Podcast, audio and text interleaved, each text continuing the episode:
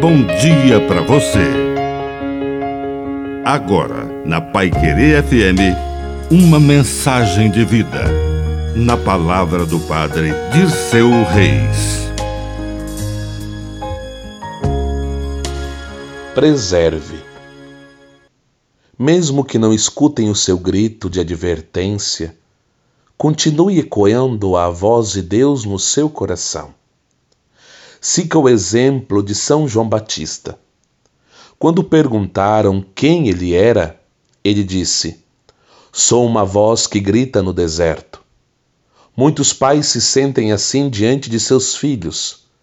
Uma voz que fala: Toma cuidado, faça isso, não faça aquilo. Mas nem sempre são ouvidos. E há momentos em que desanimam de gritar.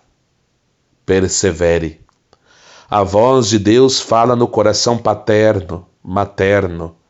Ainda que você não seja ouvido agora, esta voz que Deus suscita no seu coração vai continuar ecoando no coração de alguém, e talvez um dia, quando você já tenha até ido para junto de Deus, um dos seus filhos ou familiares lembre: Meu pai dizia assim.